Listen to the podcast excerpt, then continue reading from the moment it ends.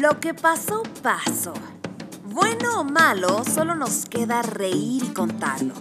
Porque si hay algo que le encanta a la vida es callarnos la boca. ¿O qué opinas, príncipe de la inocencia, amo de la ingenuidad, nuestro anfitrión, Leonardo Green? ¡Comenzamos!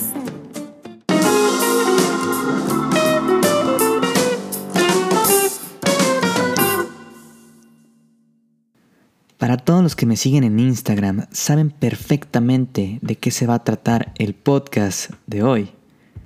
No voy a incurrir mucho en la historia, pero básicamente les quiero dar el discurso de graduación que a mí me gustaría escuchar. Y comienza así, sujetando un discurso impreso, motivacional, y doblándolo porque realmente es muy innecesario.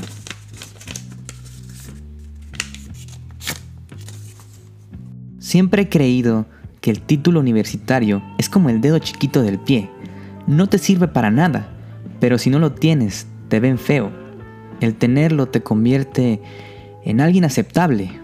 Y durante los últimos minutos me he preguntado, ¿qué sigue después de convertirse en alguien aceptable? ¿Cómo cambias el aceptable por excelente servicio, cinco estrellas? Porque es complicado, ¿no? Eso de vivir a la expectativa. Ya tienes el título. Ahora hay que obtener una maestría. Ah, y recuerda, eres afortunado. Consigue un trabajo, reúne experiencia laboral y recuerda agradecer que eres afortunado. Independízate, busca un ascenso en tu trabajo de godines y recuerda una dosis semanal de cerveza con tus amigos para hacer esta basura tolerable. Y así continúa por los próximos 50 años, recordándote lo afortunado que eres. Porque es un hecho que todos los que tenemos esa oportunidad lo somos. Y sé que muchos de los que me escuchan piensan, este muchacho nos está hablando desde la gloria. Porque es cierto, vivo una realidad afortunada que pocos mexicanos conocen. Pero no hay que confundir la fortuna con la felicidad. Se parecen, van bien juntas, pero no son lo mismo. Es precisamente esta confusión lo que ha fundado las bases de una sociedad de pasivos mediocres que aceptan ser afortunados a cambio de convertirse en unos completos extraños, de no reconocerse en el espejo. Pero bueno, no voy a profundizar más, no quiero que interpreten estas palabras como un speech motivacional de plástico en el que intento empatizar con ustedes y finjo que los conozco. A nadie le va a quitar el sueño, lo que hagamos o no con nuestra existencia. Lo que sí quiero es hacerles una invitación. Hemos pasado la mayor parte de nuestro tiempo viviendo como esclavos.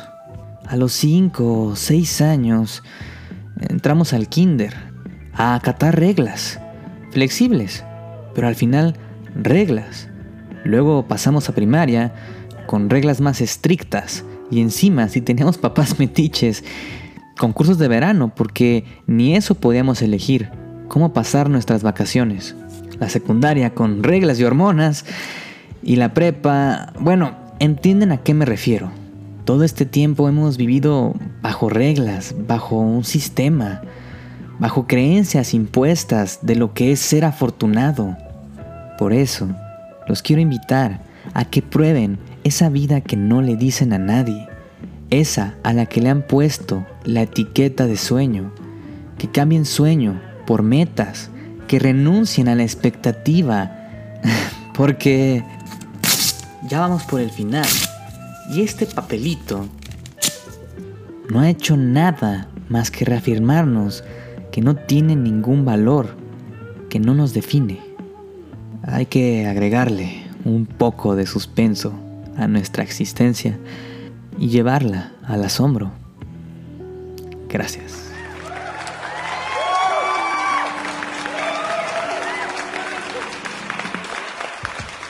Bueno, y para todos los que vienen siguiendo el programa desde hace tiempo, saben que este es el último capítulo de la temporada.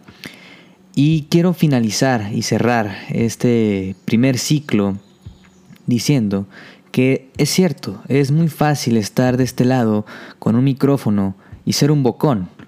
Así que esta vez, para despedirme y no se queden ustedes solamente escuchándome, me voy a poner metas, metas concretas, sencillas si ustedes quieren, y realizables.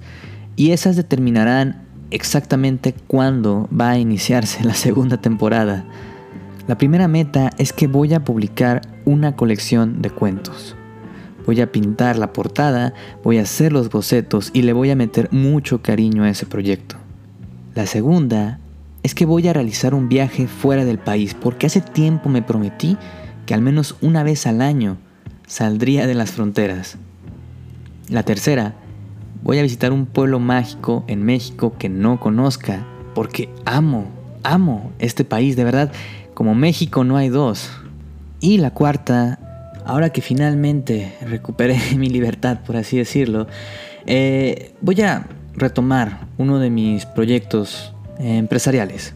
Yo sé que no son metas tan profundas y para muchos les van a resultar vacías. De hecho, espero y las consideren vacías porque si en algún momento vuelvo a compartir este espacio con ustedes, espero y sea una mejor persona y no un bocón hablando desde el micrófono.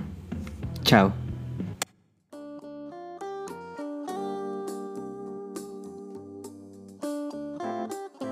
Es todo por hoy.